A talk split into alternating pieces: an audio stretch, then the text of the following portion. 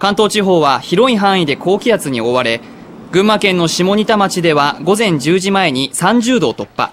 今年初めての真夏日となりました。午後1時半現在埼玉県熊谷市で31.2度。